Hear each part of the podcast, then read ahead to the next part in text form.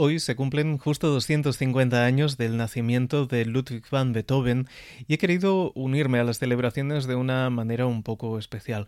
Voy a hacer un compás de Cantátame muy diferente a los que son habituales. No se trata de un resumen ni un comentario de aspectos concretos de alguna obra en particular, sino que es un ejercicio que, que he rehusado hasta ahora hacer y que creo que es un buen momento para presentaros simplemente una lista de músicas de obras de Ludwig van Beethoven con las que de alguna manera tengo un vínculo más o menos personal, podríamos decir. Simplemente he querido seleccionar alguna de sus obras, compartirlas contigo y que te hagan compañía durante más o menos una horita de este día de celebración o de cualquier otro día posterior cuando estés escuchando este podcast.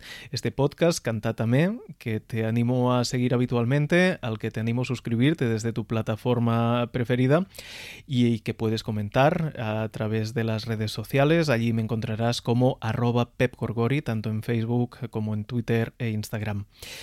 Para empezar, eh, quería poner una sinfonía. Ya sabes que la quinta y la novena son las más célebres, la tercera, la séptima y la primera, es decir, todas las impares son las mejor valoradas, las impares quedan siempre un poco a la sombra, pero entre ellas para mí es muy interesante la cuarta, sobre todo porque al final tiene un momento que encuentro muy especial. A mí me recuerda un poco cuando la, sonda Voyager estaba a punto de abandonar nuestra galaxia. Carl Sagan tuvo la idea de hacer que se girara la cámara y tomara una foto del sistema solar y allí detectó un punto azul pálido que él dijo que era la Tierra, nuestro planeta, visto desde la lejanía y a punto de marcharse hacia otros puntos del espacio. Para mí el final de esta cuarta de Beethoven es un poco eso, es Beethoven mirando hacia el clasicismo y antes de irse al romanticismo con la quinta y abrir todas esas puertas que abrió, de hecho con la tercera, ¿eh? pero permitidme la licencia poética, pues eh, me parece eso, Beethoven girándose de alguna forma por última vez para mirar hacia el clasicismo, para mirar a Haydn, mirar a Mozart y de repente ir hacia adelante, ¿no? Como esa sonda Voyager. Cuarta Sinfonía de Beethoven, último movimiento.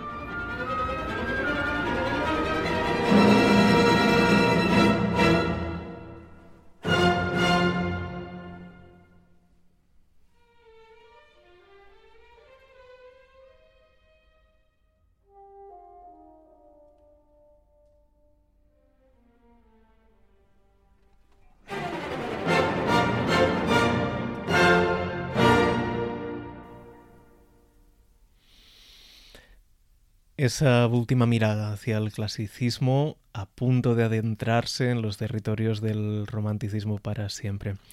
De la producción de Ludwig van Beethoven, por supuesto, a, mí la parte que más me atrae sin duda son las eh, sonatas para piano. Todos los que hemos estudiado piano recordamos el primer momento de enfrentarnos ¿no? a esas uh, cimas tan especiales, tan, tan difíciles de entender de entradas, 32 sonatas completamente diferentes entre ellas y al mismo tiempo con la marca indeleble del, del lenguaje del maestro. Para mí, esa primera inmersión en la obra de Beethoven como intérprete fue con la sonata para piano número 10 opus 14, número 2 en sol mayor.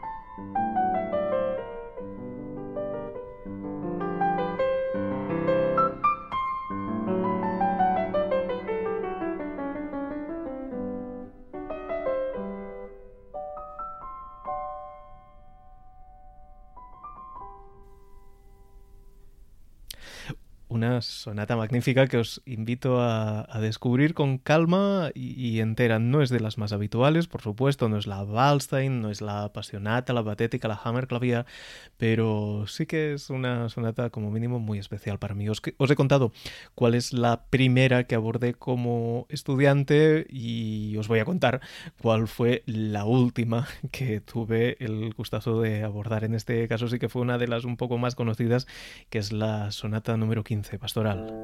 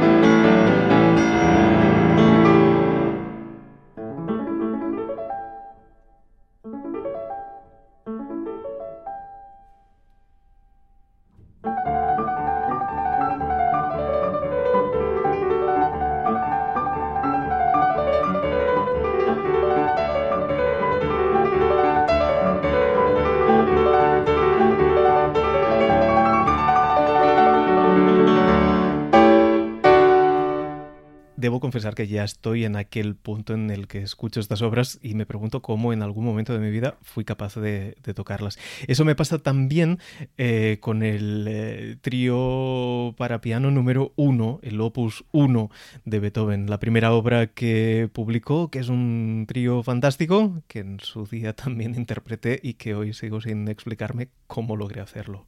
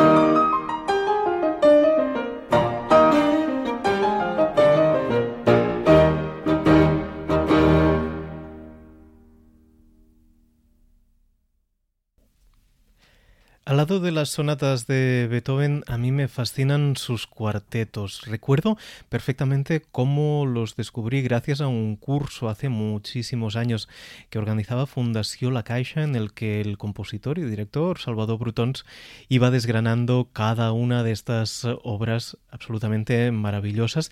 Y además, creo recordar que se hizo una integral de los cuartetos de Beethoven en Barcelona, con el cuarteto en Delion interpretándolos, que fue toda una experiencia de aquel curso recuerdo especialmente los cuartetos Rasumovsky. No sabría explicar por qué, pero desde entonces a mí son unas obras que, me tienen fascinado. Escuchemos, por ejemplo, el alegreto del cuarteto opus 59, número 8 en mi menor.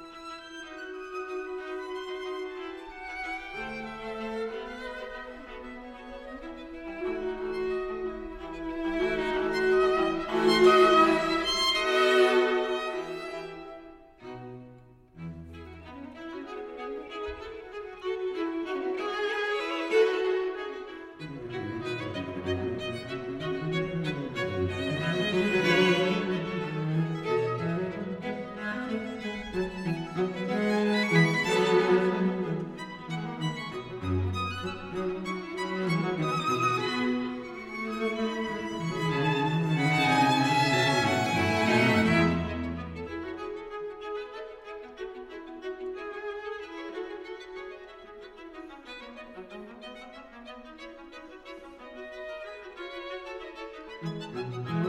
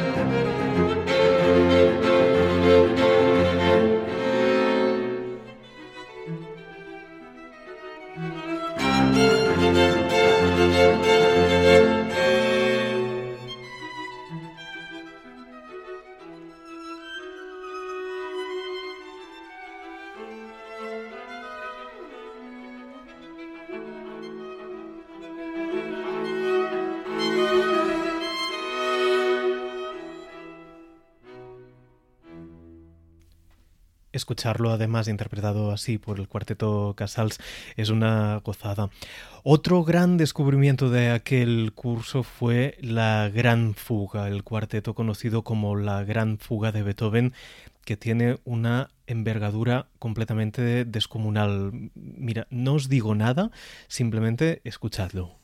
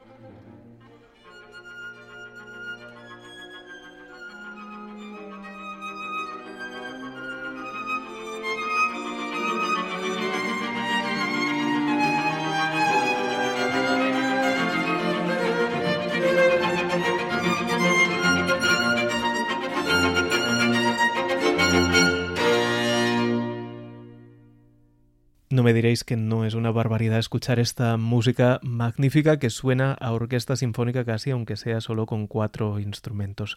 Ya para acabar, la última recomendación, un disco que ha salido este mismo año con música de Beethoven, pero también del siglo XXI.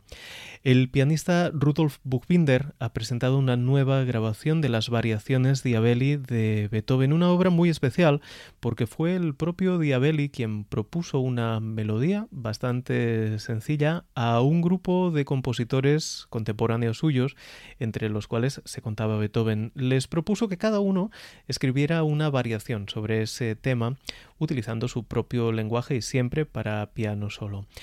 Muchos compositores respondieron. La respuesta de Beethoven tardó en llegar, pero cuando llegó resulta que no se conformó con hacer una sola variación como los demás, sino que hizo 32, una colección de variaciones que hoy conocemos precisamente como las variaciones Diabelli. Pues bien, Buchbinder este 2020 lo que ha hecho es volver a grabar las variaciones Diabelli de Beethoven, añadirle las variaciones que hicieron compositores contemporáneos suyos en su momento, pero además ha encargado a un grupo de compositores de nuestros días del siglo XXI que hagan ellos también su propia variación Diabelli y las ha incluido en la grabación.